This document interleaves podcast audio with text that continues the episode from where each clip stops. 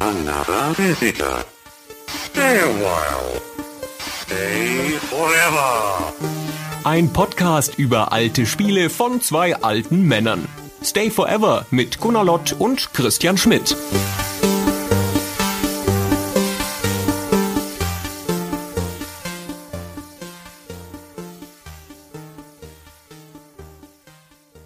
Gunnar, mit dir einen neuen Podcast aufzunehmen ist immer wie ein kleines Abenteuer. Hallo? Christian, bist du jetzt wieder auf diesen, wie in einer Theateraufführung, beginnen wir mit dem gespielten Witz? Das ist kein gespielter Nein. Witz. Was sagst du, Christian? Was heißt denn eigentlich kleines Abenteuer auf Englisch? Little Adventure, aber du bist ein großer Mensch, mit dem man kleine Abenteuer haben kann. Das ist natürlich kein Stoff für irgendeine Art von Spiel, Film, Drama oder sonst irgendwas. Umgekehrt würde ein Schuh draus, wenn man mit einem kleinen Menschen große Abenteuer haben könnte. Und zack, Chance immer bei unserem Thema. Little Big Adventure. Gut, Das ne? ist so bemüht, Christian. Nein, das ist, das ist ein Intro fürs Geschichtsbuch. Ja, das ist, nee, das ist total clever. Das wird in die Geschichte der besten Intros, der besten Ansagen eingehen. Zusammen mit und jetzt das Wetter. Ich muss mich im Intro erschöpfen, weil ich immer noch grummelig bin, um ehrlich zu sein, warum wir über Little Big Adventure sprechen. Das war deine Wahl, möchte ich an dieser Stelle auch nochmal eindeutig sagen, so auch mit so Unbedingt. Abwehrbewegungen, wenn man sich das vorstellen kann. Ich finde es nach wie vor sehr seltsam, dass wir quasi die gesamte Geschichte der 3D-Abenteuer durchmachen, ohne über Alone in the Dark zu sprechen und jetzt sogar über den zweiten Titel von Frederic Reynal sprechen, ohne dass wir jemals über Alone in the Dark vorher gesprochen haben. Aber gut, wir zäumen halt alles umgekehrt auf, weil der feine Herr Lott das so will. Ach, dann schwenken wir es jetzt um und sprechen jetzt noch über Alone in the Dark. Ist ja wurscht. Alone in the Dark ist ein Spiel, das spielt im Dunkeln und man ist allein. Richtig. Um mal die Qualität des Intros von eben nochmal anklingen zu lassen. Gut, damit ist auch genug gesagt. So, Ja. jetzt Little Big Adventure. ja, Sag mal, warum genau wolltest du dieses Spiel haben, dass wir darüber sprechen? Weil es ein tolles Spiel ist, ein vielfältiges Spiel, ein besonderes Spiel, ein ausgesprochen französisches Spiel, Das im ja. Guten wie im Bösen. Das ist jedenfalls meine Erinnerung daran. Das ist ja eins der Spiele, die noch vor unserer gemeinsamen GameStar-Zeit rausgekommen sind. Ist 94 erschienen das erste und 97 das zweite. Und ich habe ganz warme Erinnerungen, besonders an das zweite. Weiß noch genau die Situation, wie ich in meinem Zimmer saß und das gespielt habe und so.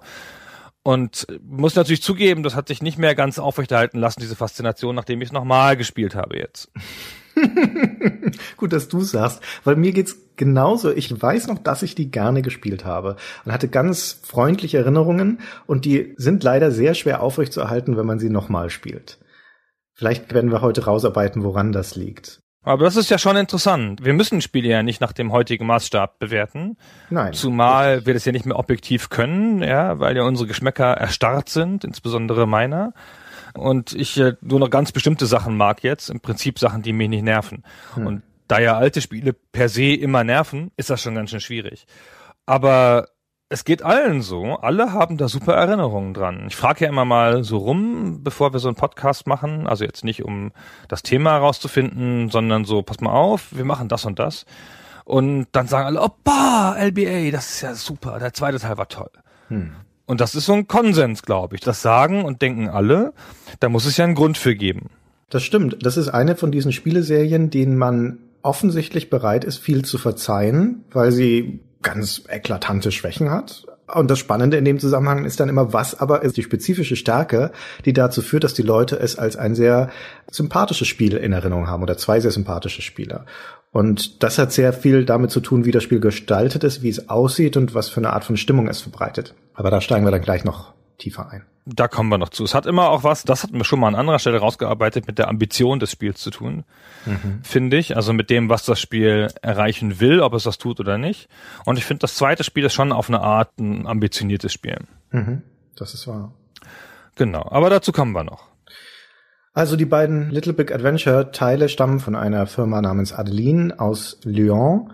1994 das erste Little Big Adventure war das erste Spiel von Adeline und 1997 Little Big Adventure 2 war das dritte und letzte Spiel von Adeline. Also eine relativ kurze Karriere von diesem Studio zumindest unter dem Namen Adeline. Sie haben dann noch ein bisschen weitergelebt unter dem anderen Namen No Cliché.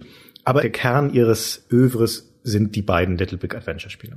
Genau, das erste erschien auf PlayStation und auf dem PC logischerweise, kam von EA in Europa. Mhm. In den USA hat Activision gemacht unter einem anderen Namen lustigerweise. Da hieß es. Nee, da hat's nicht Activision gemacht. Nicht? Wer denn dann? Nee, die PlayStation-Version schon, dachte ich. Das scheint mir Ja. ein Gerücht zu sein, dass es Activision gemacht hat. Ich habe das auch gelesen, aber äh, warum soll das Electronic Arts im einen Ort machen, Activision im anderen? Zumindest die Spiele, die ich zu Hause stehen habe, die US-Spiele sind auch von Electronic Arts. Ah, dann wird das schon stimmen. Aber wobei dieser Fall nicht so selten war damals. Die Publisher schließen ja territoriale Verträge ab. Und es kann gut sein, dass Activision Europa oder so dann sowas nicht machen will und Activision USA schon. Das ist bei Activision ziemlich unwahrscheinlich. Bei EA hätte das durchaus passieren können. Hm. Weißt noch das Spiel von dieser Berliner Firma, das Jager oder Jäger? Ja. das erste. Das ist ja bei THQ erschienen, auf Xbox und PC, glaube ich. Und das erschien nur in Europa, weil THQ USA, anders als THQ Europa, gesagt hat, den Quatsch machen wir nicht. Mhm. Und das kommt schon mal vor. Und dann waren die natürlich frei, das in den USA mit einem anderen Partner rauszubringen, was sie, glaube ich, nicht gemacht haben. Aber ist ja egal. Also theoretisch gibt es das häufiger, dass Spiele in unterschiedlichen Territorien bei unterschiedlichen Publishern erscheinen. Gibt es ganz viele Beispiele für. Wieso weißt du das nicht? Nein, natürlich gibt's da Beispiele dafür, aber dass zwei der größten Platzhirsche sich dann da eine Marke auf zwei Kontinenten teilen, halte ich für ungewöhnlich. Aber nun gut, wie dem auch sei, es ist ja offensichtlich nicht so, zumindest meiner Spielesammlung nach. Viel interessanter finde ich in dem Zusammenhang auch, dass es in den USA unter einem anderen Namen veröffentlicht wurde als in Europa. In den USA hießen diese beiden Spiele Relentless, also unnachgiebig. Das weiß ich bis heute nicht, woran das liegt. Was für ein bescheuerter Name Relentless auch ist, total nichtssagend Hm. und einfach so ein Adjektiv. Und das hat nicht mal was mit dem Spiel zu tun. Ich finde Relentless klingt wie ein Racer vielleicht. Weißt du, so ein Racing-Game mit Technomusik. Also ja meistens eine Copyright-Geschichte. Vermutlich gab es in den USA irgendeine andere Serie, Franchise, Fernsehserie, was weiß ich, die Little Big Adventure hieß oder nah genug dran war, dass sie das Risiko nicht eingehen wollten, das so zu nennen, das Spiel. Es heißt da nun mal Relentless, aber es ist, wie du schon so recht sagst, es ist einfach ein bescheuerter Name dafür. Es hatte doch Twinsons Adventure als Untertitel in beiden Territorien, oder? Ja, genau. Ah, okay, dann, dann immerhin hätte man sie ja in den USA einfach LBA nennen können. LBA Twinsons Adventure. Na, wurscht. Egal. So sind die Zeiten. So war das. So, da haben wir alles über das Spiel erzählt. So, können wir zu Teil 2 gehen. Nein. Ah, wir nein, müssen genau. viel über Teil 1 reden. Genau. Auch wenn du das nicht möchtest, ich weiß. Ah, ist ja okay. Also ich sag's gleich ganz offen, ich habe Teil 1 damals nicht gespielt, also nur, keine Ahnung, zwei, drei, vier Stunden lang oder fünf.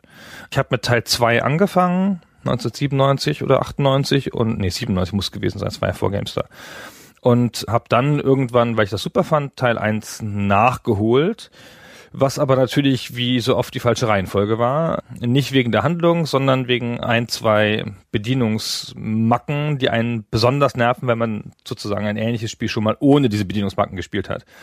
Wenn man Teil 1 spielt, dann denkt man, oh, eine Macke und bei Teil 2 denkt man, oh, sie ist weg. Super. Und hat dann noch einen neuen Motivationsschub. Umgekehrt hingegen ist das ganz schön mörderisch so. ist problematischer, ja, das stimmt.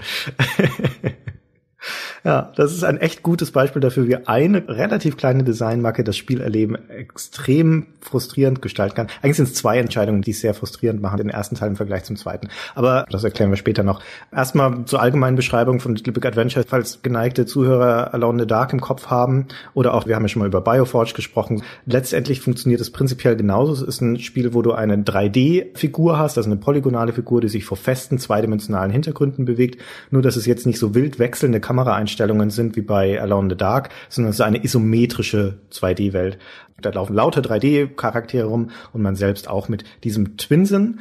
Das ist ja eine Fantasiefigur letztendlich. Wie würdest du die Welt beschreiben? Ja, lass uns mal bei der Welt anfangen. Das ist nämlich wahnsinnig verwirrend, weil der Held heißt Twin Zen und die Welt heißt Twin Sun, also nur durch das U und das E unterschieden.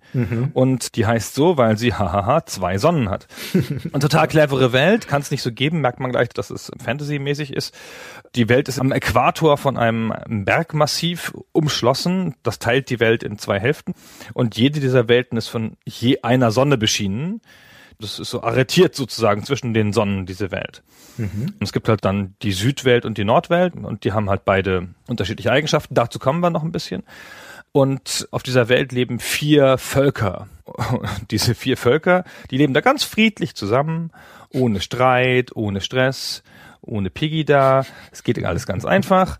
Und die haben ganz tolle Namen. Der Held entstammt dem Volk der Quetsche. Auf Englisch Quetches. Das sind die menschenähnlichen im Prinzip. Das ist so eine humanoide Form mit so einem paar Puschel hinten raus. Genau, das sind im Wesentlichen aus wie Menschen, nur mit einem längeren Puschel hinten und aber so süßen runden Füßen. So Knubbelnasen. Also jedenfalls sehen so aus wie so lustige runde Comicfiguren. Dann gibt's auf der Welt noch die Pummel. Mhm. Ist überhaupt die Übersetzungen sind so toll. Im Englischen heißen die Spheros, weil sie Sphären sind, also so runde Bälle, Kugeln auf Beinen sozusagen mit großen Augen. quasi. Ja, genau. Ne?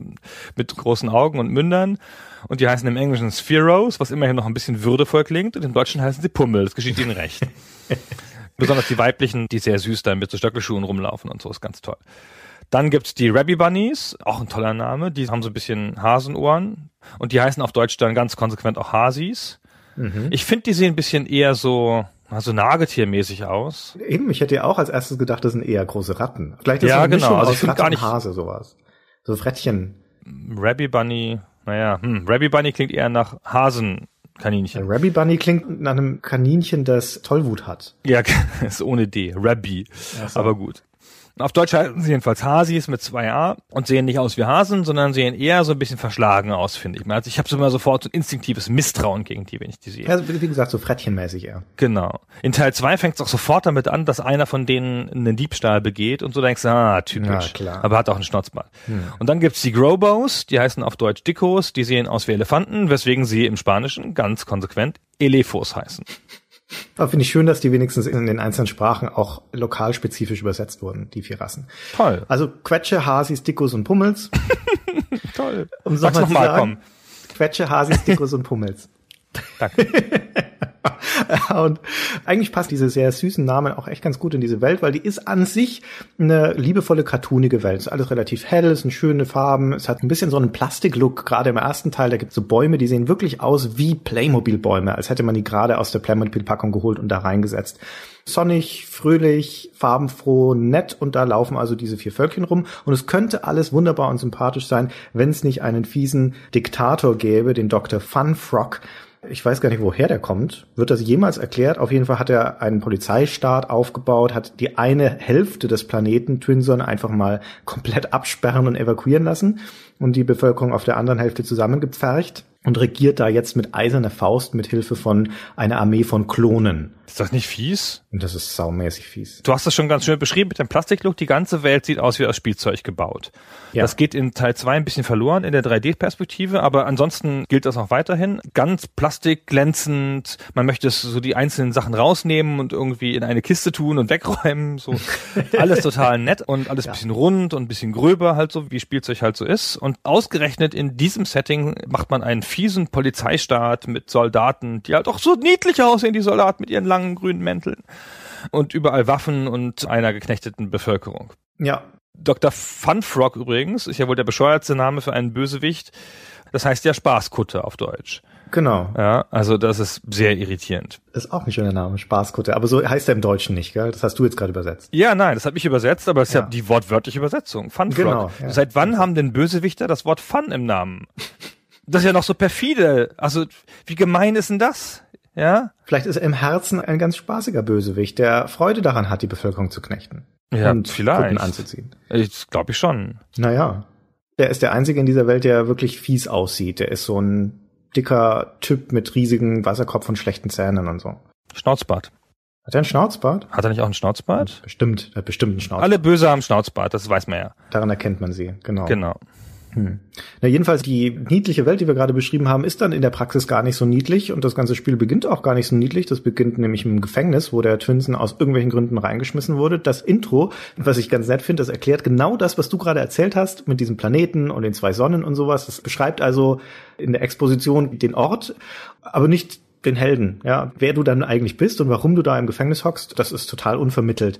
Und sobald man dann einmal ausgebrochen ist und in dieser Welt herumläuft, wird man ständig beschossen. Von links und rechts überall patrouillieren die Klone, äh, überall sitzen Leute mit Maschinengewehren und Panzer fahren durch die Gegend und Roboter starken herum. Also es ist wirklich ein Polizeistaat allererster Güte, durch den man sich so durchmanövriert und aufpassen muss, dass man nicht fünf Sekunden stillsteht, sonst wird man sofort totgeschossen. Der Anfang des Spiels zeigt auch gleich die ganz ganzen Probleme, die das Spiel vielleicht ein bisschen hat. Eigentlich ist es ziemlich dramatisch. Du sitzt in so einer Grube, so abgesperrt, ähm, mit so einem Elektrozaun drumrum, in so einer Hightech-Umgebung und kannst da nicht raus, kannst dich aber schon mal bewegen und schon mal die grundlegenden Bewegungssachen ein bisschen ausprobieren, weil da auch niemand ist. Du kannst am Anfang nicht sofort gleich was machen, mhm. kannst aber schon mal rumlaufen und dann ausprobieren, dass du nämlich vier Bewegungsmodi hast, charakteristisch für das erste und zweite Spiel, also für die LBA-Spiele. Total absurd auch. Also eigentlich ist es halt überhaupt ein sehr mechanisches Spiel, ja, das halt sich sehr über seine Mechanik definiert und die auch nicht verbirgt. Mhm. Und bei der Bewegung kannst du entweder normal gehen, dann gehst du im normalen Tempo und wenn du dann auf Space drückst, dann interagierst du mit der Umgebung. Mhm. Wenn du in den Sportmodus schaltest, heißt doch Sportmodus, toll. Sportlich heißt das. Ja, ja, genau. Dann bist du nämlich sportlich und dann rennst du schneller mit einer absurden Animation, dass du dich erst so nach hinten wirfst und dann erst losrennst. Und wenn du dann auf Space drückst, also auf die Haupttaste, dann springst du. Mhm. Und dann gibt's noch den Schleichmodus, der heißt nochmal geheimnisvoll, vorsichtig oder so. Unauffällig, glaube ich. Unauffällig, ja, genau. Und dann schleicht er halt und wird nicht gesehen, also kann sich dann ganz gut an Leute von hinten anschleichen, obwohl die ihn fast genau angucken, ist ja wurscht. Und wenn du da auf Space drückst, passiert nochmal was. Dann versteckt er sich, dann duckt er sich. Ah ja, genau. Dann duckt er sich, genau. Und dann gibt's noch logischerweise den Kampfmodus. Wenn du dann auf Space drückst, dann haust du. Ja. Genau. Und zwischen diese Modi kannst du schon mal ausprobieren am Anfang und dann kommt auf einer Plattform herangefahren ein strenger Wächter oder ist gar kein Wächter, ist so ein wissenschaftlicher ein Mitarbeiter. Doch ein Wächter, na gut.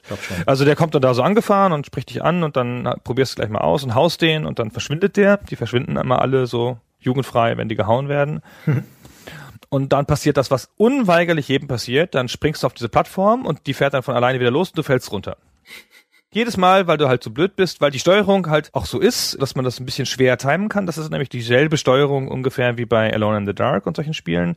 Und das ist ziemlich kontraintuitiv, ja. Wenn du halt nach vorne drückst, nach, also nach oben drückst, dann läuft die Figur in die Richtung, in die sie guckt. Wenn du nach rechts drückst, dann dreht sie sich nach rechts. Wenn du nach hinten drückst, also dir hindrückst, also runter drückst sozusagen, dann geht sie rückwärts in die Richtung, in die sie nicht guckt. Und in der anderen Richtung dreht sich halt in die andere Richtung. Und das ist halt anders als in anderen Spielen, wo du halt nach rechts drückst und dann dreht sich die Figur nach rechts und läuft in diese Richtung. Und dadurch ist das Spiel, wie alle diese Spiele, ein Spiel voller falscher Bewegungen. Ja? Hm. Du machst ständig was falsch, kannst die Perspektive oft nicht so gut einschätzen, bleibst an der Ecke hängen. Du stellst dich vor einen Gegenstand, du denkst, du stehst davor und dann drückst du und drückst und drückst und drückst und das passiert nichts und denkst, ah, und stellst dich ein Mikromü nach rechts und dann, ah, dann löst du die Aktion aus. Hm. Und das ist hier besonders dramatisch, weil es hier so viel um Schießen geht. Und das Schießen ist halt auch sehr spielzeughaft, total mechanisch. So die Gegner stehen an einer Stelle in der Regel und schießen eine Kugel, noch eine Kugel, noch eine Kugel in so einem Rhythmus und du kannst theoretisch sozusagen zwischen den Geschossen durchrennen. Oder du kannst dich dann halt, wenn die schießen, die können sich auch nicht so ganz fein drehen, kannst du dich so stellen, dass du nicht in deren Blickwinkel bist, dann schießt er immer an dir vorbei, ohne darauf zu reagieren und dann kannst du ihn abschießen. Also es ist halt so ein Spiel, wo ganz viel auf das Drehen, auf das sich bewegen, auf das langsame Vorwärtsgehen ankommt, um diese Steuerung eigentlich so ein bisschen zu exploiten sogar, so auszunutzen. Ja, also das ist ein Spiel, in dem du einen großen Teil deiner Spielzeit damit verbringst, die Unzulänglichkeiten der Bedienung zu überwinden. Also zum Beispiel, wenn du auf irgendwas schießt, das ist genau das gleiche Problem, das wir in der Bioforge-Folge auch schon besprochen haben. Es ist verdammt schwierig, in dieser Perspektive einzuschätzen, in welchem Winkel dein Charakter gerade ausgerichtet ist auf irgendein Ziel hin. Du schießt also immer erstmal daneben beim ersten Schuss. Das ist der Probeschuss, um zu gucken, in welchem Winkel bin ich eigentlich gerade ausgerichtet. Und mit dem zweiten und dritten tastest du dich dann durch Justieren in Winkelgraden an das richtige Ziel ran. Und es wird noch dadurch erschwert, dass die erste und die Hauptwaffe in Little Big Adventure ein magischer Ball ist, den man wirft der hat eine Parabelbahn natürlich. Das heißt, du musst also dann auch noch einschätzen, wo der dann tatsächlich aufkommen wird auf dem Boden. Und das macht das Ganze nochmal frustrierender. Also aus all diesen Gründen, die du schon besprochen hast im Zusammenhang mit der Steuerung, ist es wirklich anstrengend, das zu bedienen. Und du kämpfst mehr mit der Steuerung als mit den eigentlichen Herausforderungen des Spiels. Oder umgekehrt, viele von den Rätseln und Situationen, die du im Spiel bewältigen musst, sind überwiegend deswegen schwierig und zum Teil frustrierend, weil sie durch die Steuerung unnötig kompliziert gemacht werden. Das Spiel weiß das offenkundig und arbeitet so mit so Stati. So, also es passiert immer alles immer nochmal. Alles läuft sozusagen in Kreisen. Wenn du halt jetzt von dieser Plattform gefallen bist, nachdem du diesen Typen da erledigt hast, dann wartest du einfach und dann kommt die Plattform, die in Kreis fährt, natürlich wieder. Später in Teil zwei, glaube ich, oder so, fährst du auf so Schienen mit so einer kleinen Bahn unterirdisch. Da musst du ständig mit deinem Ball, musst du gegen so Weichen werfen, Weichenumstelldinger da und dann stellt sich halt die Weiche um und dann fährst du in die richtige Richtung. Und dann verfehlst du in die 50 Prozent der Fälle, dann fährst du die ganze große Runde in die falsche Richtung. Mhm. Und dann kommst du wieder. Ja, oder triffst den Gegner nicht bei einem einen Mal, dann triffst du ihn, wenn du das nächste Mal da vorbeikommst. Oder der Gegner auf der nächsten Runde oder so. Also es ist nicht so, dass das Spiel die Stati komplett verändert. Du kannst dir die meisten Sachen einfach nochmal probieren. Ja, also wie gesagt, Vincent beginnt in diesem Gefängnis oder in dieser Aufbewahrungsanstalt, muss dann da ausbrechen, bis man sich erstmal gewöhnt hat in die Steuerungen, an die Situationen im Spiel stirbt man allein in diesem ersten Teil schon mehrmals. Wir haben in der letzten Folge über die Nordland-Trilogie schon darüber gesprochen, dass das ein sehr perfides Speichersystem hatte, das Erfahrungspunkte kostet. Hier ist es ein klassisches, aber nicht weniger nerviges Speicherpunktesystem. Das heißt, du kannst nicht selbst speichern im ersten Teil, sondern du wirst dann zurückgesetzt an den Eingang der Szene oder wenn du innerhalb von Städten stirbst zum Beispiel, wirst du gern auch wieder ins Gefängnis geschmissen einfach. Das heißt, du brichst nicht einmal aus diesem Gefängnis aus. Du brichst auch nicht zwei oder dreimal aus. Du brichst 10, 20, 25 Mal aus diesem Gefängnis aus, das du vorher schon gemeistert hast. Und du machst es halt einfach immer und immer und immer wieder die gleichen Dinge, in denen sich kein Lerneffekt mehr einstellt, keine Verbesserung mehr, sondern das Spiel zwingt dich durch sein Speicherpunktesystem dazu, einfach dich dann nochmal durchzuquälen. Das gleiche gilt in Dungeons zum Beispiel, ja, wenn du in dem Tempel, wo du vorhin schon das beschrieben hast, mit dieser Bahn, auf der man rumfährt, wenn du da scheiterst, zum Beispiel, weil du in eine Falle läufst, gibt es eine Szene, da ist so ein kleiner Abhang, da läuft dann so eine nagelgespickte Rolle auf dich zu. Und du hast genau die Zeit, die Reaktionszeit, die Twinsen braucht, um einmal sich um 180 Grad zu drehen auf der Stelle und dann loszurennen und wegzurennen. Wenn du das nicht weißt und zufällig noch nicht im sportlichen Modus bist, dann wirst du halt überrollt und dann machst du den Tempel nochmal von vorn, wo du an diesem Zeitpunkt schon fünf Minuten tief drin steckst und schon mehrere Fallen bewältigt hast und so weiter. Und so geht es halt immer weiter. Es ist also auf diese Art und Weise ein sehr nerviges und oft auch perfides Spiel. Achso, und genau das Perfides haben wir noch nicht erzählt. Wir sagten ja schon, dass die Steuerung unpräzise ist und du gehst so mittelschnell, aber wenn du in den sportlichen Modus gehst, dann rennst du einigermaßen schnell. Aber wenn du gegen die Wand rennst, dann verlierst du Energie. Mhm. Wer sich das ausgedacht hat, beim gegen die Wand rennen Energie zu verlieren, was halt einfach was ist, was schon mal passiert in Spielen, ja. was ja auch einfach nicht so stört. Das ist ja nicht so, wenn man den Spieler bestrafen muss für eine falsche Bewegung, zumal das Spiel ja die falsche Bewegung fördert. Gab es das früher öfter? Das gab es doch seit Bart's Tale nicht mehr, oder? Das ist ja noch nicht mal das Schlimme, dass man da Energie verliert. Das Schlimme ist, dass Twinsen dann zurücktaumelt in diesem Moment für eine Sekunde.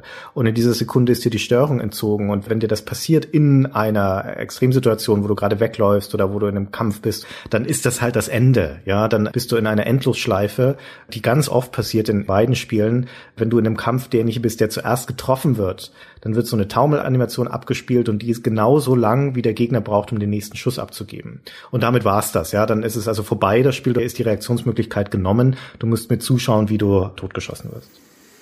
Ach, mühsam. Mühsam.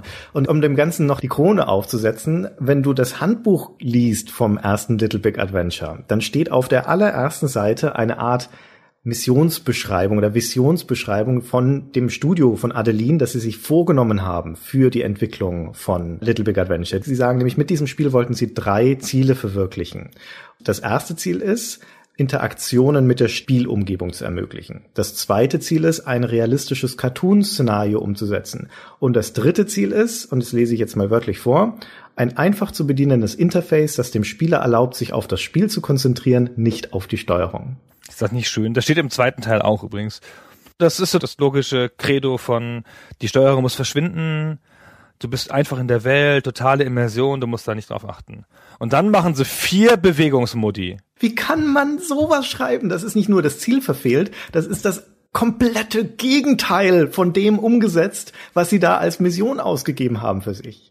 Das komplette Gegenteil. Das sind alles Lügner, Franzosen. Wie perfide. ja, aber es ist schon irritierend. Also ich hatte mir genau diese Stelle hier auch notiert und zum Vorlesen bereit, falls du es nicht gemacht hättest. So. Im zweiten Teil steht im Deutschen, man soll sich nicht auf die einzelnen Befehle konzentrieren, sondern voll auf das Spiel. Das aber wenn man halt vier Bewegungsmodi hat, das ist ja jetzt auch nicht die allerintuitivste Mechanik, ja, und dann das Ganze drehen und den Charakter ausrichten. Das ist auch ein Spiel, das, wenn du anderen Leuten zuschaust, wie sie spielen, insbesondere Leuten, die es noch nicht so gut können, da sieht man halt immer dämlich bei aus. Ja, mhm weil man ständig irgendwo hinrennt und manchmal ist aber auch die Welt so gebaut, keine Ahnung, du gehst halt durch einen Gang, aber du siehst das nicht aus der Sicht des Helden, sondern halt von schräg oben. Und links am Gang und rechts am Gang kommen so kleine Einschränkungen, also da steht irgendwas, wo er dann gegenlaufen kann. Ja. Und dann läufst du da unweigerlich gegen wegen der Perspektive, ja. Das könnte man ja einfach da nicht machen, weißt du, man könnte die Gänge halt einfach so bauen, dass man da so, auch wenn man was falsch macht, einfach so durchrutscht sozusagen, ja.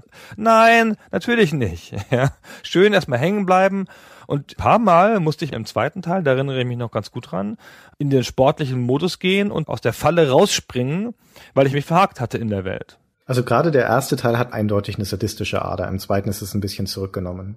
Aber nun gut, wir halten fest, die Bedienung kann schon mal den Charme des Spiels nicht ausmachen. Ja, das, das haben wir ja ziemlich deutlich gemerkt gerade. Wir haben ja nun nicht viele gute Worte dafür.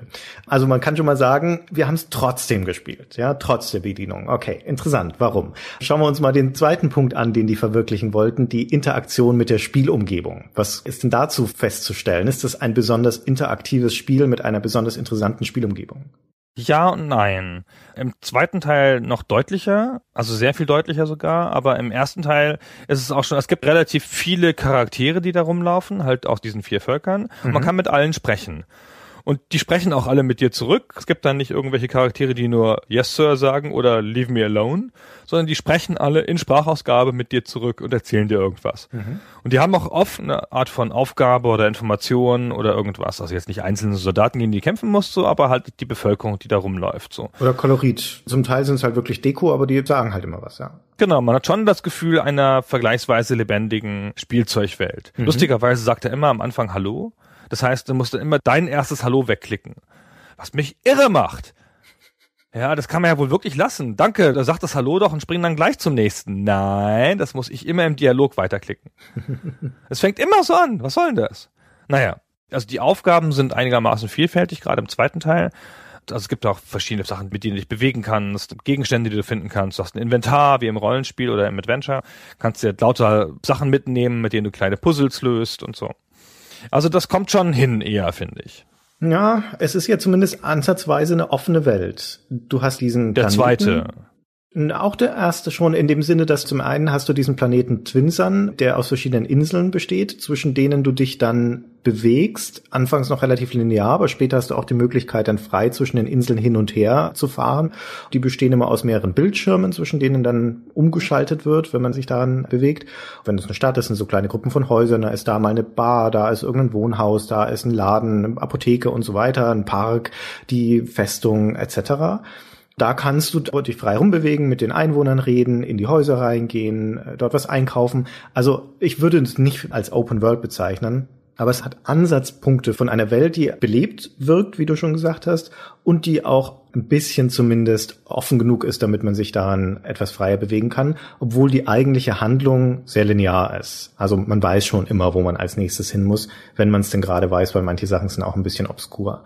Das Einzige, was etwas nervig ist und was auch diese Illusion von einer lebendigen Welt dann wieder sabotiert, ist die Tatsache, dass wann immer du einen Bildschirm verlässt und in den nächsten gehst und dann wieder zurück in den ersten, alles wieder zurückgesetzt ist. Alle Gegner wieder da, alle wieder auf der Ausgangsposition, so dass du also auch die Kämpfe, die du machen musst, um zum Beispiel einen bestimmten Punkt zu erreichen, immer wieder wiederholen musst, weil alles immer wieder da ist. Gelöste Rätsel sind gelöst. Ja, gelöste Rätsel sind gelöst. Gefundene Sachen sind auch gefunden. Wenn du Das an den bleibt, Speicherpunkt genau. zurückgesetzt Also du hast schon ein bisschen eine Persistenz. Ja, genau, ein bisschen Persistenz hast du, genau. Genau. Manche Sachen sind auch ganz cool. Ich meine, manchmal verändern sie ja auch Dinge. Nachdem du aus dem Gefängnis ausgebrochen bist, zum Beispiel ist deine erste Aufgabe, zu deiner Freundin Zoe zurückzufinden in deinem eigenen Haus. Das ist am anderen Ende dieser Stadt. Und dann läufst du da halt hin und dann wartet sie vor dem Haus und gibt dir einen Kuss und dann geht ihr rein und du wirst schon gesucht als Ausbrecher und dann kommen ein paar Wächter oder Soldaten und die holen Zoe dann ab, die verschleppen sie. Eigentlich müsstest du dich in dieser Situation verstecken, dann ziehen die wieder ab. Und wenn du dich nicht rechtzeitig genug versteckst, dann finden sie dich und schmeißen dich wieder ins Gefängnis. Ja, also wie ich es vorhin sagte, ja, dann musst du halt wieder ausbrechen dort. Du musst aber in dem Haus deinen magischen Ball finden, den wir vorher schon erwähnt haben. Wenn du es also nicht geschafft hast, bevor die Soldaten dich abholen, läufst du wieder zurück zu deinem Haus und dann ist da jetzt die Tür zugemauert und es stehen Wachen davor. Da hat sich dann die Welt verändert und du musst jetzt einen anderen Weg ins Haus finden und zwar indem du hintenrum über so einen Hügel nach oben läufst und dann in den Kamin springst. Also es arbeitet schon mit seiner Umgebung. Du kommst ja auch oft an Orte zurück, an denen du schon mal warst, und dann sind die Orte grundsätzlich anders oder so, oder düsterer, oder es regnet oder es regnet nicht mehr und so im zweiten Teil. Also da gibt es schon einiges und an ein paar Stellen im zweiten Teil auch wieder mehr als im ersten kannst du Aufgaben auf verschiedene Arten lösen. Also zumindest mal kannst du dich oft an Kämpfen vorbeischleichen, anstatt den Kampf wirklich durchzuführen. Das ist ja schon mal was, ja. Das ist aber schon alles. Ansonsten gibt's keine verschiedenen Rätsellösungen. Nicht? Gibt's nicht? Nee. Nicht? Einen Gegenstandseinsatz im zweiten Teil nochmal? Hm, da bin ich nicht so sicher. Also wenn Also ich glaube, es gibt einfach noch einen anderen Weg rum an ein paar Stellen. Manchmal gibt es leicht unterschiedliche Wege durch die Welt, ja, das Genau. stimmt. Genau, genau. Das gibt es im ersten nicht so. Also die Entwickler haben gesagt in einem Making-of, dass der zweite Teil mit Absicht das vermeiden sollte, wie es im ersten Teil war, dass du im ersten Teil so richtig hängen bleiben konntest. Wenn du eine Aufgabe nicht gelöst hast und dann nicht so viele Wege hattest, um noch andere Aufgaben erstmal zu machen, bis du die Aufgabe lösen kannst, weil es dann einfach nicht so viel gab. Das heißt, du bist immer an Herausforderungen gescheitert. Und der zweite Teil sollte dir einfach da ein bisschen mehr Beschäftigungsmöglichkeit geben, sozusagen, wenn du an einer Stelle nicht weiterkommst. Also der zweite Teil ist zumindest in der zweiten Hälfte des Spiels insofern nicht linearer, als du manche Dinge in unterschiedlicher Reihenfolge machen kannst. Also da musst du zum Beispiel mehrere Fragmente von einem Schlüssel finden und die kannst du in beliebiger Reihenfolge finden, indem du dich dann auf dem zweiten Planeten bewegst. Aber innerhalb von dem, was du da tun musst, um diese Schlüssel zu finden, ist es dann doch wieder linear. Ja. Genau, ich glaube, es ist nicht der Versuch, eine nonlineare Handlung zu machen, sondern einfach bloß der Versuch, dem Spieler ein bisschen entgegenzukommen, der gerade gescheitert ist, um dem noch andere Tätigkeiten zu geben, damit er was machen kann und nicht so stark hängen bleibt, wie man beim Adventure hängen bleibt oder so. Mhm. Also das Spiel schafft, wie gesagt, durchaus so eine Illusion der Interaktion mit der Spielumgebung. Du kannst ja zum Beispiel auch viele von den Gegenständen einfach mit der Space-Taste, also mit der Benutzentaste anklicken und dann ploppt irgendwie ein Lebenspunkt raus oder ein bisschen Geld, ja, mit dem du dann später wieder einkaufen gehen kannst. Und manchmal in ganz seltenen Fällen gibt es auch so eine Art, ein bisschen geskriptete Animation, wenn du in der Bibliothek zum Beispiel mit der Kasse interagierst, dann kriegst du da 25 Goldstücke, aber der Bibliothekar rennt dann los und drückt den Alarmknopf, weil du die Kasse gerade ausgenommen hast. Ja, dann kommt eine Wache und blockiert die Tür und das war's dann aber auch schon. Also es ist nicht so, dass das irgendwelche nachhaltigen Konsequenzen hätte. Du kannst dann ganz normal auch mit dem Bibliothekar weitersprechen, als sei da nichts passiert. Und das sind auch die Ausnahmen. Das Wesentliche ist, dass diese Spielumgebung dadurch, dass sie so, na, so spielzeughaft ist und so kompakt und bevölkert mit diesen ganzen Leuten, mit denen du reden kannst, halt den Eindruck vermittelt, dass du da zu Hause bist. Dass der Charakter, den du spielst, da tatsächlich auch zu Hause ist. Der kennt viele Leute, viele Leute kennen ihn. Im zweiten Teil ist es noch viel, viel stärker als im ersten, wo ich da als Spieler das Gefühl habe, hey, den Typen, den ich da spiele, der ist daheim in dieser Welt. Der kennt sich da aus, die Leute kennen ihn, die mögen den, der kennt jeden mit Namen und das schafft eine sehr interessante Verortung dann auch in dieser Welt. Das stimmt. Das ist total nett, weil das halt die Welt realistischer erscheinen lässt. Und er hat ja auch ein Haus, wie du schon sagtest. Das ist halt super. Ich finde, dass die Figuren ein Haus haben, das sie schon vorher hatten. Ne? Manchmal hat man ja das Gefühl so, die Figur fängt an, wenn der Spieler anfängt zu steuern. Aber hier ist schon irgendwie sehr klar und auch nachweisbar, nicht bloß in so einer Backstory, die halt irgendwo aufgeschrieben ist, ist halt nachweisbar an der Verortung, dass der da schon gelebt hat vorher. Ja, Ja, mit seiner Freundin und so. das stimmt. Ist auch schön mal, dass ein Spiel die Love Interest gleich mitgibt, ja, und dann er wird natürlich auch entführt wieder, ne? Ah. Genau, das ist die notleidende Frau, Ja. also das Mädchen in Not, den man dann lange Zeit nicht mehr sieht, bis man sie halt irgendwann befreit. Im ersten Teil ist es noch ziemlich Staffage, im zweiten Teil ist es sehr, sehr viel cooler, weil da die Zoe eine zentralere Rolle spielt, zum Teil auch als Auftraggeberin.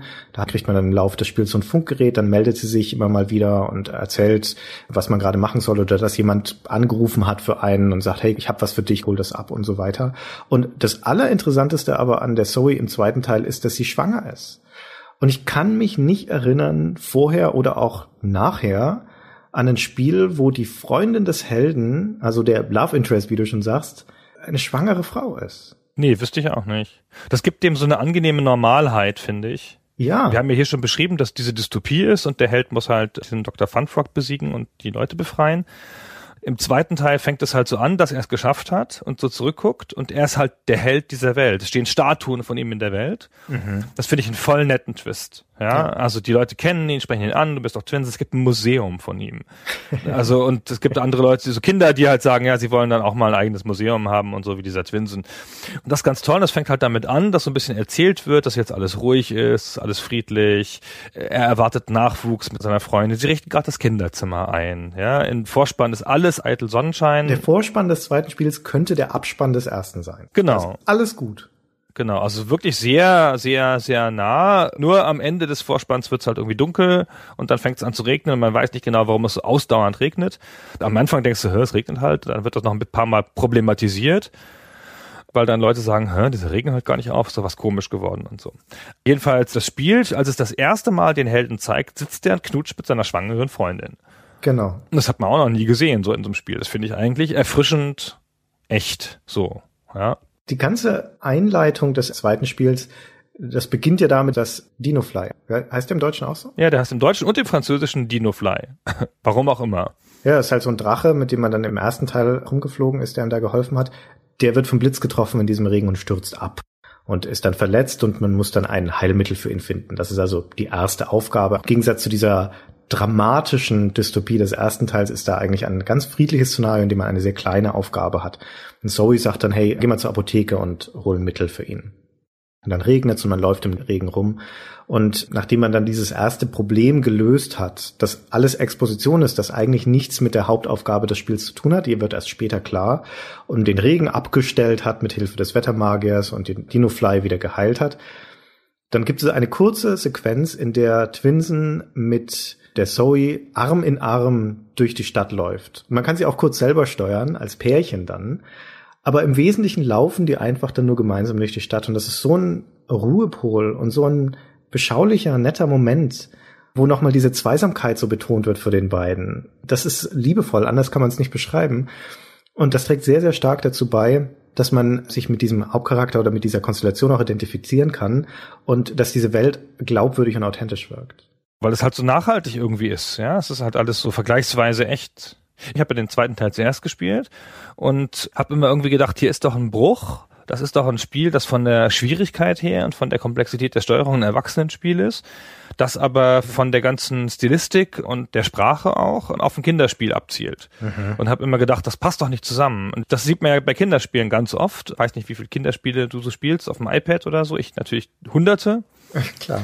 Und das ist ganz oft so, dass der Entwickler ein Spiel für Siebenjährige macht von der Steuerung her und mit einer Ansprache an Dreijährige. Und dann spielen das die Siebenjährigen und denken, es ist für Babys. Ja, und die Dreijährigen spielen es und sagen, oh, Papa ist so schwer, mach du mal. Und genau diesen kleinen Disconnect hatte ich bei dem LBA 2 auch, wo ich so dachte, ja, das ist jetzt aber sehr kindlich. Die ganze Sprache ist auch so, ja. Relativ früh erfährst du von einem Monster, das da irgendwo herrscht. das heißt Tralü. Ja, das kannst du ja nicht mehr ernst nehmen, das Monster, ja. Also das Spiel setzt so ein bisschen beim zweiten Teil voraus, dass du den ersten Teil schon kennst. Dann kommt das auch viel stärker raus, ja, dass das jetzt so friedlich anfängt.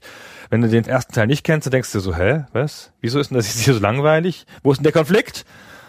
Ja, also du willst sagen, dass ein Spiel, in dem Quetsche, Hasis, Dickus und Pummels rumlaufen, nicht ernst zu nehmen ist? Ja, ist komisch, nicht? Warum nicht? Hm. Wie komme ich bloß darauf? Weiß ich auch und dann nicht. spielt das Spiel das aber ja so ganz breit aus. Wie gesagt, der Gegner heißt Tralü und du musst deinen magischen Ball finden, damit du da hingehen kannst. Und dann denkst du doch, was ist denn hier los? Ja. Und dann sind die alle so niedlich und dann reden die aber auch so. Die reden auch so wie in einem Kinderspiel. Hm. Der sagt dann aber auch so, so Hasi-Sachen halt. Ja, in so einer Hasi-Stimme. Die haben alle so Stimmen. Der Held redet ganz normal und seine Freundin auch. Aber die Leute, die da rumlaufen, die meinen, weg, jetzt bin der niedlich. Kommen Sie mal und holen Sie meinen Schirm wieder. Der böse Mann hat meinen Schirm geklaut. Oh. Im zweiten Teil geht es ja noch im ersten Teil. Das ist ein Paradebeispiel dafür, wie schlecht damals Spiele übersetzt wurden in die deutsche Version und auch synchronisiert wurden. Also weder ist die Übersetzung besonders gut aus dem Englischen noch die Synchronisation. Also die Synchronisation ist unter aller Kanone, um ehrlich zu sein. Wir bespielen uns ja heute noch gerne darüber, wie fantasielos und wie schwach die deutschen Versionen zum Teil synchronisiert sind, aber die Qualität ist meilenweit besser als damals. Wir können einmal kurz reinhören, wie sich das anhört, wenn man in Little Big Adventure in der deutschen Version jemand anspricht. Ich suche ein junges Mädchen. Sie wird von zwei Dikoklone eskortiert. Ich hab sie gesehen. Sie sind aufgebrochen, um sich auf eine andere Insel zu begeben. Aber ich weiß nicht welche. Da rollen sich mir die Zehennägel hoch. Das ist einfach ganz grausam. Aber es ist im Französischen nicht viel anders. Und ich nehme ja an, dass das Französische sozusagen das Original ist. Vermutlich. Also ich habe LBL 2 jetzt bei unserem Recherchespiel auf Französisch gespielt verstehe dann natürlich nichts. Ich mache das nur, damit ich das cool sagen kann im Podcast. Nein, ich versuche ja mein Französisch zu verbessern, weil ich an der französischen Grenze wohne und fand das von der Qualität her nicht unterschiedlich. Mhm. Das ist halt auch im Französischen so ein bisschen komisch und die Stimmen sind alle komisch und so. Mhm. Ja, ich glaube, das ist einfach so der Style. Ja gut, aber wenn wir schon über die Inszenierung reden, dann sind wir ja bei dem dritten Punkt, den Sie sich als Zielsetzung vorgenommen haben für die beiden Spiele, nämlich das realistische Cartoon-Szenario. Wie ist das dann gelungen? Eine realistische Welt im Zeichentrickstil.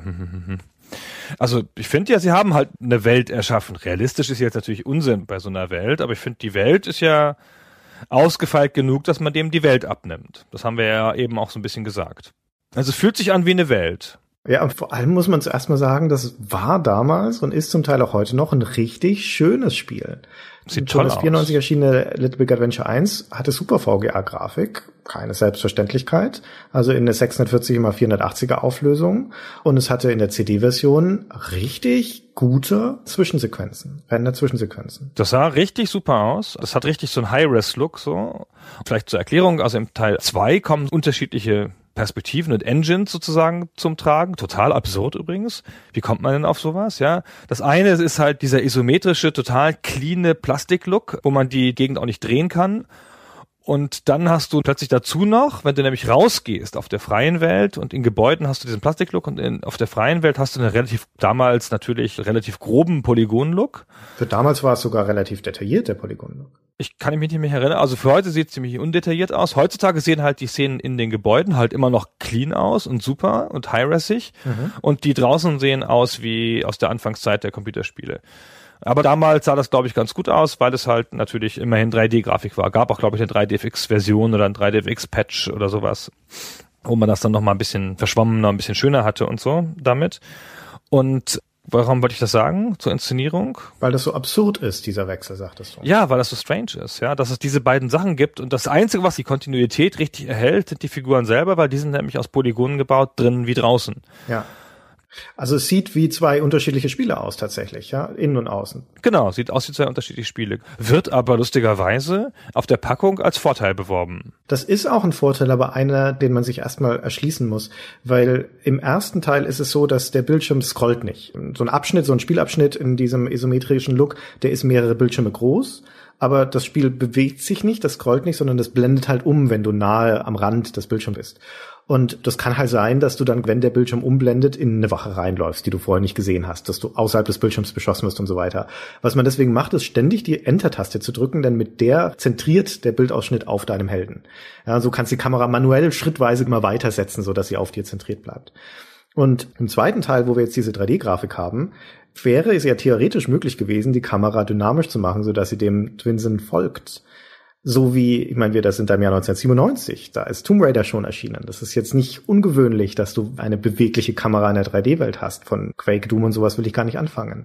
Und ja, das ist natürlich jetzt schon detaillierter dargestellt in Little Big Adventure 2, aber trotzdem vermutlich, meiner Einschätzung nach, wäre es kein Ding der Unmöglichkeit gewesen, die Kamera dynamisch zu machen. Ist es aber nicht. Sie ist nach wie vor fest.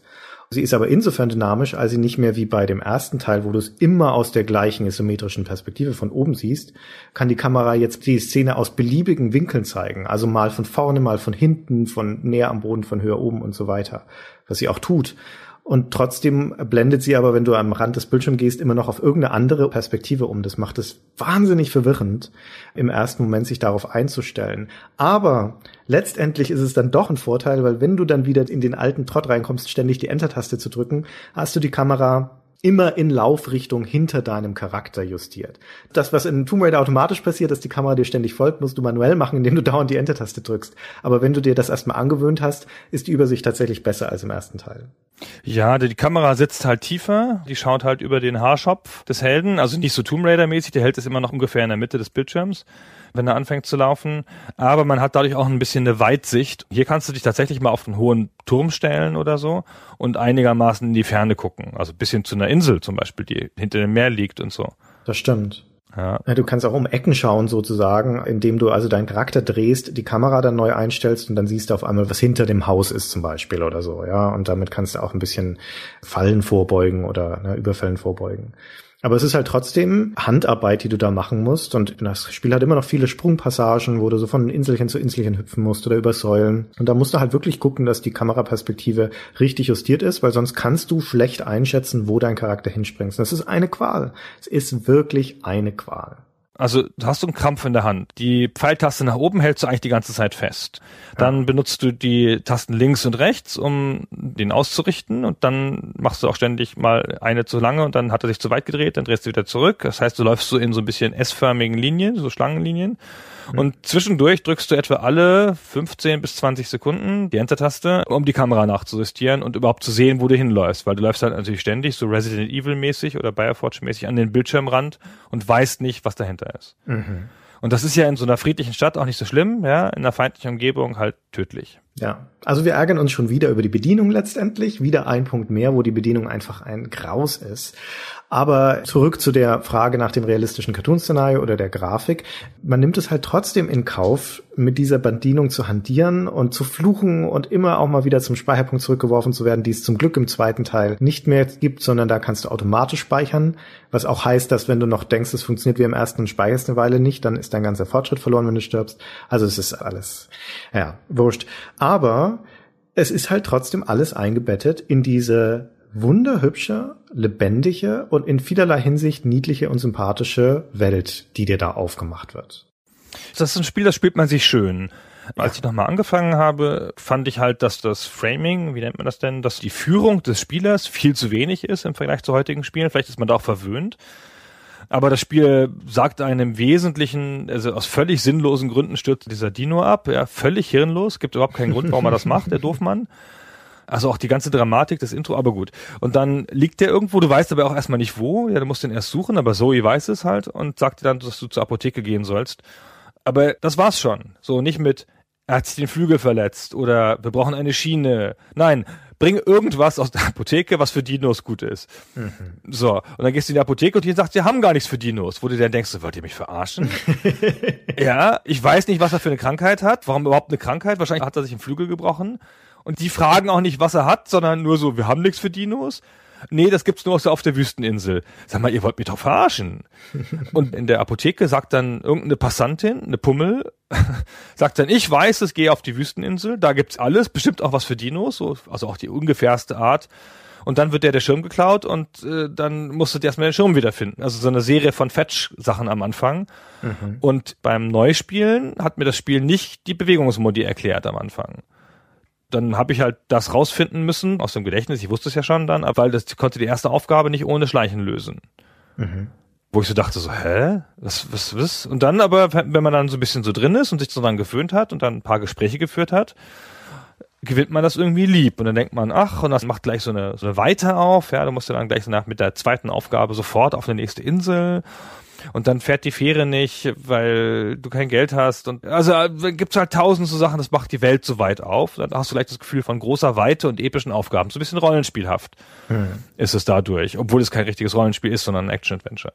Das funktioniert wirklich wie eine Playmobil-Welt letztendlich. Ein Playmobil, da hast du deinen Bauernhof und daneben ist das Piratenschiff und denkst, oh cool, ein Piratenschiff und machst die nächste Box auf und es ist, hey, die Ritterburg. Und das dritte ist die Raumstation. Und dann ziehst du da die ganzen kleinen Figürchen und dann fängt deine Fantasie an, daraus die Welt zu bauen. Und ein bisschen so ist es in Little Big Adventure auch. Da kommst du auf die nächste Insel und es ist, hey, die Wüsteninsel, cool, mal schauen, was es da alles gibt. Und dann gibt's den Friedhof und die Oase und den Vergnügungspark und die Rennbahn.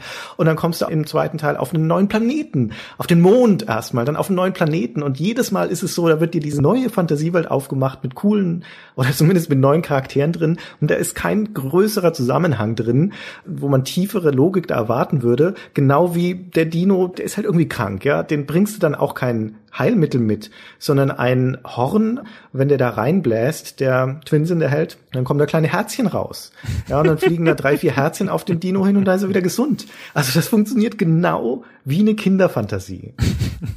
Du hattest schon erwähnt, dass man alle möglichen Gegenstände interagieren kann, auch mit der klassischen Mülltonne und dann kommt da Geld raus. Ja. Übrigens sehr lustig, er greift da nicht rein, sondern er stellt sich davor wie Mario und springt einmal auf und ab und dann springt das von alleine raus, das Geld.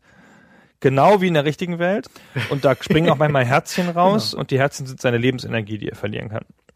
Und manchmal springen Tränke raus, weil er hat nämlich so eine Art Zauberenergie, die er verbraucht, wenn er seinen magischen Ball einsetzt. Oder andere magische Gegenstände. Das nur noch zur Vollständigkeit halber. Aber das Reisen im Spiel, weil das halt auch dann immer neue Grafiken aufmacht und so. Und im zweiten Teil besonders gibt's dann ja auch verschiedene Waffen, die du einsetzen kannst. Stimmt. Aber gut, das gibt's ja überall in Spielen. Aber halt auch wirklich viele Gags und Fortbewegungsmittel. Ja, du fährst dann auch mal mit dem Auto irgendwann. Also heutzutage ist es ja in jedem Ego-Shooter steigst du halt noch mal in irgendein Fahrzeug und musst ein MG bedienen, das stationär ist. Und damals war das aber, dass man also nicht nur das normale Gehen hatte, sondern noch in ein Auto sich setzen konnte, war damals noch echt neu, finde ich. Das gab es nicht Mhm. oft. Habe ich mich jedes einzelne Mal drüber gefreut. Also nach Halo war es dann irgendwie auch mal gut, aber so bis dahin habe ich mich immer über Autofahren gefreut in Spielen. Und das hat dann so ein Spielzeugauto, so ein rundes, das wird auch bei Teil 2 einem ganz am Anfang sofort gezeigt. Es ist halt noch kaputt, denkst du, mit dem kann ich bestimmt später fahren, cool. Und später kriegt er so ein Jetpack und dann kann er über Wasser schweben und so und ach, und ist da nicht so ein komischer Pinguin, den man explodieren lassen kann. Also tausend Ja, Sachen. genau. Ne? So tausend Sachen, die einem das Spiel so hinwirft und die alle irgendwie so eine Spielzeugbefriedigung haben. Richtig, ja. Es ist ein verspieltes Spiel und es lebt von dem Ideenreichtum, der dann jedem von diesen Szenarien, die es aufmacht, dir präsentiert wird. Auch im zweiten Teil die eigentliche Bedrohung, die sich dann manifestiert, dann landen auf einmal Raumschiffe. Und die allein sind schon ganz süß und knuddelig und haben so Saugnapffüße, mit denen die dann, sie dann so aufdotzen auf dem Planeten. Möchte man sofort anfassen und spielen mit diesem Raumschiff. Und dann kommen da so vier schrötige Typen raus. Das erinnert mich so ein bisschen an das Milchmann-Verschwörungslevel aus Psychonauts. Das sind so zwielichtige Typen, die dann da in der Welt rumstehen und Zeitung lesen mit Gucklöchern drin und sich in Mülltonnen verstecken. Und am Anfang tun die nix. Und ja, und du denkst dir so, na, es ist ein bisschen dubios, aber wenn du mit denen sprichst, sagen sie, hey, wir kommen in Frieden, wir wollen mit euch nur austauschen, von euch lernen. Dann fangen sie aber irgendwann an, auf dich zu schießen, diese Esmers, so heißt die Rasse. Und so langsam entspinnt sich dann also ein Plot, bei dem du rausfindest, dass die deinen Planeten in die Luft sprengen wollen. Und dann gilt es, das zu verhindern. Aber das hat halt diese hübsche Skurrilität. Und es hat auch, wenn du dann auf deren Planeten bist, wo die zweite Hälfte des Spiels spielt, das hat so nette Anachronismen. Das ist eine Welt, auf der Raumschiffe rumfliegen und Roboter mit Laserstrahlen rumlaufen und so. Und dann patrouillieren da auf dem Marktplatz der Stadt aber so wurstförmige Polizisten, die sehen so aus wie große Wiener Würstchen. Das ist eine von den Rassen, die dort lebt, mit so einem Schlagstock wie so ein englischer Bobby und der hat eine große Basstrommel, auf die der rumhaut und, und warnt die Bevölkerung dann, dass ein gefährlicher Twinsammer namens Twinsen gesucht wird. Daraus bezieht also diese Welt diesen Charme aus diesem unberechenbar Verspielten. Die kleinen würstchenartigen Wesen heißen übrigens Bifiden. Magischerweise bisschen wie diese Bifi-Wurst. Das ist doch bestimmt Absicht. Ich weiß nicht, wie sie auf Englisch heißen, aber im Deutschen sind es die Bifiden. Franks, glaube ich, heißen sie. Franks oder Ja, sowas. sowas. Also wie die Frankfurter Würstchen. Lustig. Ja. Genau, also das hat schon seine Faszination und wie gesagt, es gibt ja auch viel zu tun. Also zumindest der zweite ist ein ziemlich großes Spiel. Ist man schon mal ein bisschen beschäftigt, bis man da durch ist. Und wie gesagt, man reist viel, es gibt viele Welten, man erledigt auch irgendwie große Aufgaben vom Gefühl her. Und es ist wirklich immer viel Unterschiedliches. Also natürlich viel Jump'n'Run und ein bisschen Rätsel lösen und ziemlich viel kämpfen. Aber es passieren auch richtig neue Sachen immer mal. Also führt kleine neue Spielmechaniken ein, also Variationen der alten und so, ja. Wie halt auch so ein Jetpack natürlich nur eine Variation der Spielmechanik ist, aber halt immerhin eine wohlgelittene, die einem das Spiel dann wieder schön macht, wenn man schon eine Weile drin ist. Fand das schon schön. Und über die Steuerung ärgert man sich wahrscheinlich nicht die ganze Zeit, sondern nur so die ersten 10 bis 20 Stunden. Und dann ist er auch schon fast wieder durch. Und dann ist man ja schon fast wieder durch, genau. Also diese große Kreativität, diese ideenreiche Fantasie, auch fast, ein bisschen anarchisch, möchte ich fast sagen. Und das hat, glaube ich, viel damit zu tun, wie auch bei Adeline selbst entwickelt wurde bei diesem französischen Studio. Also die Firma gibt's eine ganze Weile nicht mehr, aber in Lyon gab's lange Zeit ein Studio, das hieß Little Worlds Studio. Und die gehören heutzutage zu der Firma, für die ich arbeite, Big Point. Die haben wir gekauft letztes Jahr. Viele von den Leuten, die damals bei Adeline gearbeitet haben, sind nachdem es von Sega gekauft wurde und No Cliché wurde und dann irgendwann zugemacht wurde, sind dann eben zu Little World Studio gegangen. Die meisten davon sind inzwischen wieder, haben sich woanders hin verstreut, aber einer, der Paul-Henri Michaud, arbeitet noch dort, ist also heutzutage ein Kollege von mir. Der ist heutzutage bei uns ein Senior 3D Artist, also ein 3D-Grafiker in Lyon. Und der war damals derjenige, der für Little Big Adventure 2 den Twinsen modelliert hat, gebaut hat, also die Hauptfigur und viele andere Charaktere im Spiel. Und den habe ich mal gefragt, wie das damals war, bei Adeline zu arbeiten. Der ist da von Infogramm damals, das auch das Hauptquartier in Lyon hatte, rübergegangen. Der ist von dem Didier Chanfray geholt worden, der war der Art Director bei Adeline. Und er sagte, der Didier hat uns alle Freiheit gelassen, uns Grafikern, die wir wollten, die Charaktere, die Welt nach unserer Fantasie zu gestalten. Also das Motto, das Arbeitsmotto bei Adeline war Freiheit über alles im Prinzip. Jeder hat die Möglichkeit, sich kreativ zu verwirklichen in der Gestaltung dieses Spiels. Und der federführende Mann dort war ja der Frederic Reynal als Game Designer, also der der Macher von Alone in the Dark, der allein deswegen sich schon unsterblichen Ruhm verdient hat. Der war damals bei Infogramm, ist weggegangen, hat eben ein eigenes Studio aufgemacht. Und dann fragte ich den Paul Henry auch, wie das war, mit Frederik zu arbeiten. Und er sagte, na, es ist natürlich unmöglich, mit jemandem zu arbeiten, der alle fünf Minuten eine neue Idee hat. ja, das kommt mir sehr bekannt vor. Und er sagte ja, man muss sich dann anpassen, aber es ist sehr motivierend, mit ihm zu arbeiten. Und auch das kapselt wieder so schön das, was offensichtlich diese Essenz von Adeline ist oder war damals, nämlich dass es sehr stark geleitet war von der Möglichkeit, von der Freiheit, kreative Ideen zu verwirklichen. Und das macht das Little Big Adventure, die beiden Teile, in vielerlei Hinsicht unperfekt. Ja, sie haben ihre Ecken und Kanten, es knirscht. Es hätte sehr stark davon profitiert, das Spiel, wenn es stärker geführt wäre, wenn da jemand mit einer klaren Vision drüber geguckt hätte. Aber es wäre dann natürlich auch nicht das Little Big Adventure, das heute so viele Leute mögen, das halt etwas chaotisch ist auf sympathische Art und Weise. Als ich recherchiert habe, habe ich irgendwo in einem Kommentar gelesen, ich glaube, es war auf cultboy.de oder so, wo jemand schrieb, das ist ein typisch französisches Spiel. Die Grafik sieht super aus, aber alles ist irgendwie surreal und avantgardistisch. was genauso sehr das Spiel beschreibt, was aber auch vor allen Dingen die Unfähigkeit von Deutschen beschreibt, solche Spiele überhaupt adäquat zu benennen, mhm. weil surreal ist es ja nicht und avantgardistisch ja. auch nicht. Aber ja. dass es typisch französisch ist, kann jeder sofort sehen. Ey, französische Werbevideos, französische Musikvideos, es hat ganz viel von dem, hat sowas Verspieltes, was Märchenhaftes. Und die Franzosen machen dann halt nicht so eine realistische Militärklamotte, wie das die Amis machen würden, oder was Historisches wie die Deutschen. Die Deutschen hätten ja, wenn sie die Idee gehabt hätten, das sofort ins Mittelalter verlegt. Nein, ins realistische Mittelalter. Und da hätten sie jemand eingestellt, der die Helmform nachguckt in einem Lexikon und dann umsetzt. Mhm. Und die haben halt einen Haufen cooler Leute in einen Raum gesperrt, mit Rotwein wahrscheinlich und Baguette und haben denen die Freiheit gelassen.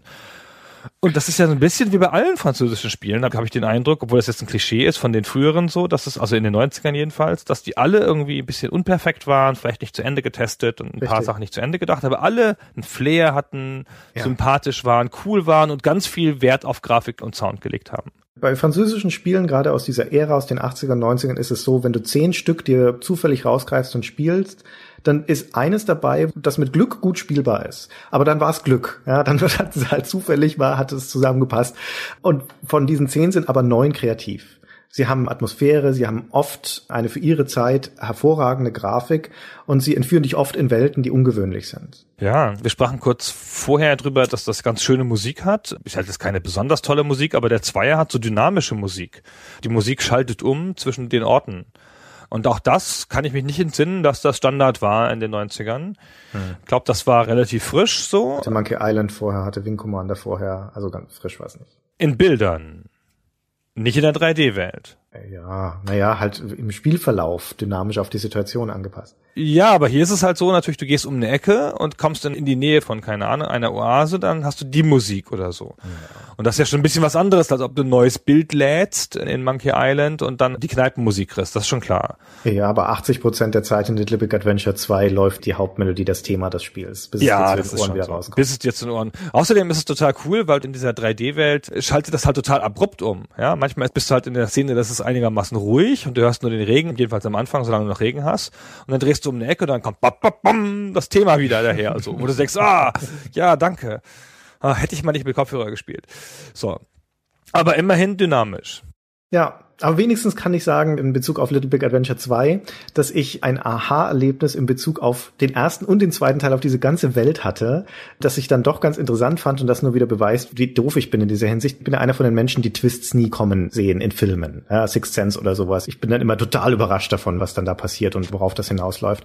Und in Little Big Adventure 2 im zweiten Drittel des Spiels sehe ich schon, also auf diesem zweiten Planeten, auf dem man unterwegs ist, da kann man in einen Souvenirladen gehen und das puppt sich dann später im Spielverlauf als das Hauptquartier der Rebellen auf diesem Planeten, mit denen muss man zusammenarbeiten und dann wird einem eine Geheimtür geöffnet in so einem Buchregal und dann geht man da in einen Hinterraum und da planen die Rebellen gerade schon was. Und in diesem Raum stehen dann lauter Alltagsgegenstände riesengroß rum. Da sind riesengroße Wattenstäbchen, eine Schachfigur, die ist doppelt so groß wie der Twinsen, große Büroklammern und sowas. Und in diesem Moment hat es bei mir Klick gemacht und ist der Groschen gefallen. Ah, das ist eine Miniaturwelt. In der ich hier unterwegs bin. Das hätte man, um ehrlich zu sein, schon beim ersten Lesen des Namens Little Big Adventure wissen können. Aber ja, da war es dann auch für die Dümmsten dann klar gemacht.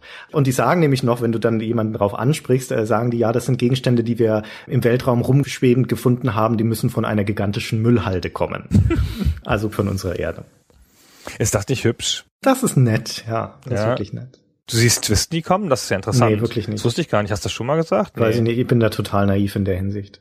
Ich weiß nicht. Ich finde, es gibt so Leute, die fallen in Filme und es gibt Leute, die fallen nicht in Filme. Also wenn ich einen Film mit meiner Frau gucke, dann falle ich immer komplett in den Film und kann dann aber auch in der Logik der Welt alles sagen. Ich übersehe nie was. Ja, wenn die Figur dann das sagt und dann heißt der eine Heinz und der andere heißt Hans, da kann ich die perfekt unterscheiden. Meine Frau weiß nach 30 Sekunden nicht mehr, wer wer ist und wer die ganzen Personen sind und warum die aufeinander schießen.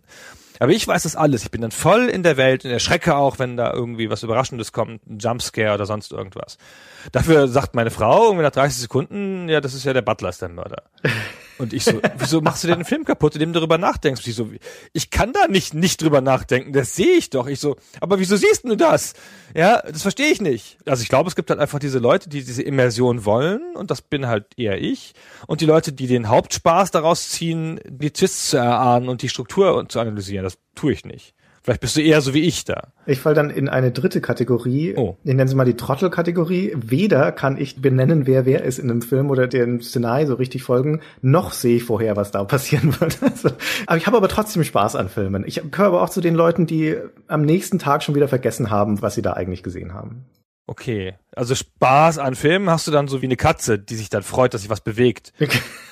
genau. Guck mal, der nette Mann. Jetzt zieht er eine Waffe. Was macht er da? Oh nein, der schießt. Wer ist das? Warum schießt er auf den?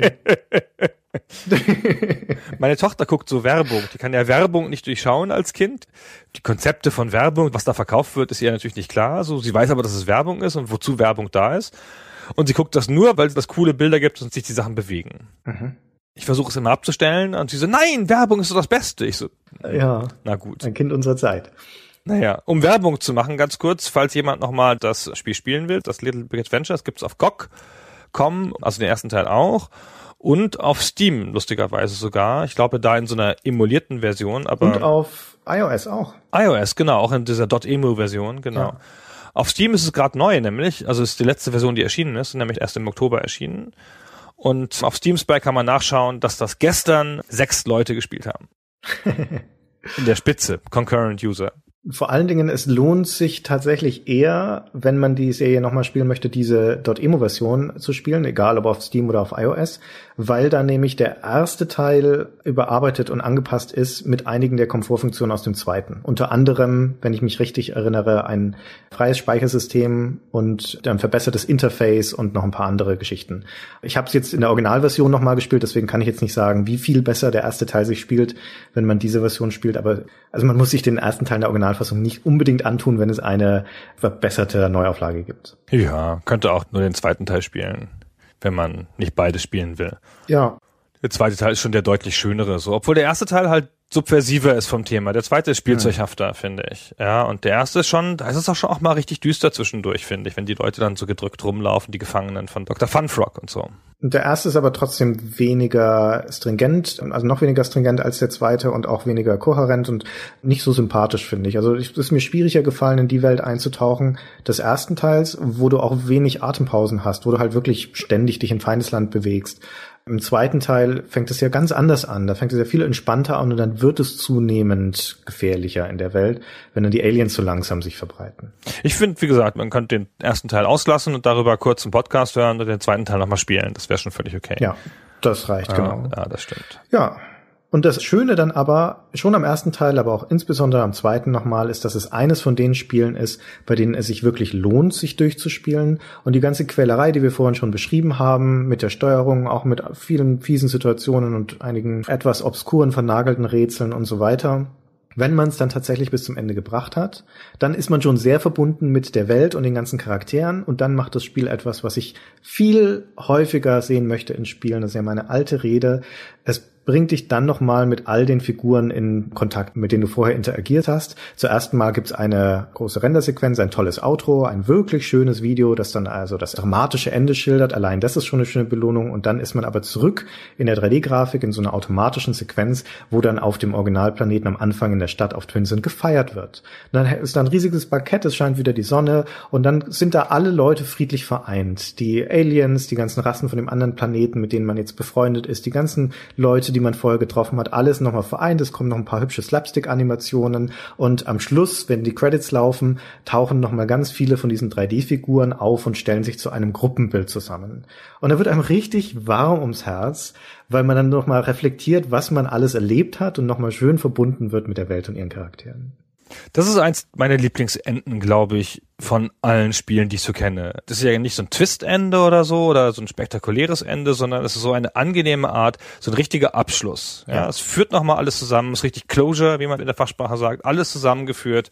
Und du hast so richtig so eine starke Belohnung, weil du mit allem verbunden wirst, genau wie du sagst, ja, was gewesen ist, das ist ganz schön super. Also, wenn man drei Viertel durch ist, sollte man es gerade noch durchspielen, um das schöne Ende zu spielen. Ja. Ja. Ja, das schöne Ende des Spiels. Wie gesagt, Adeline hatte kein schönes Ende. Die sind von Sega gekauft worden, haben dann unter dem Namen No Cliché noch ein Rennspiel und irgendwas gemacht, also noch irgendwelche unwichtigeren Spiele, bis das dann zugemacht wurde. Und alle Pläne, die es für ein Little Big Adventure 3 gab, haben sich dann zerstreut. Und es gab welche. Also der Paul-Henri Michaud, den ich vorhin schon erwähnte, mein Kollege, der sagte, seines Wissens nach wurden drei Szenarien für Little Big Adventure 3 konzeptioniert und er hat offiziell auch an einem davon gearbeitet, also schon erste Skizzen gemacht. Da gibt's auch ein, zwei davon im Internet tatsächlich. Bei diesem Szenario hätte man dann den Sohn von Twinsen und Zoe gespielt, Arthur. Und allzu viel mehr ist nicht bekannt, außer ein paar Bruchstücke und ein paar, wie gesagt, Skizzen von den Leuten. Aber es hat nicht sollen sein, denn Sieger hatte kein Interesse daran, das fortzusetzen. Und dann, nachdem das Studio dann eingestellt wurde, gab es lange Unklarheiten darüber, wem eigentlich die Rechte gehören. Heutzutage, wenn ich das richtig interpretiere, sind sie bei dem Didier Chanfray, der diese Neuauflagen, diese dort emo Neuauflagen auch autorisiert hat. Ja, das ist wohl vorbei. Vielleicht macht mal irgendjemand noch einen französischen Kickstarter oder so, aber eigentlich ist es auch schön, das ist halt auch abgeschlossen so in sich, finde ich. Ja, ja es ist ja nicht richtig. ein offenes Ende gewesen oder so. Lass es doch so stehen in der Zeit, wie es ist. Ja, man kann es ja sogar noch mal spielen. Es ist ja nicht verloren oder so. Ja. Stimmt. Wenn man das tun möchte. Muss ja auch nicht immer alles eine Fortsetzung haben. Man kann sich auch mal wieder was Neues ausdenken. Richtig, ja. Und wusstest du übrigens das noch als winzige Anekdote zum Abschluss, dass Little Big Adventure 1 prophetisch war? Da gibt es nämlich eine Szene in der Bibliothek, da gibt es auch einen Kinosaal und da sitzt einer von diesen Dickos drin, also von den Elefanten. Und wenn man den anspricht, dann sagt er folgenden Satz. Ich bin ein Fan von Star Wars. Die nächste Folge der Saga erscheint demnächst. Darum habe ich bereits meinen Platz im Vorführraum reserviert. So, und mit diesen prophetischen Worten beenden wir jetzt auch den Podcast. Vielen Dank fürs Zuhören und tschüss bis zum nächsten Mal. Bis dann. Tschüss.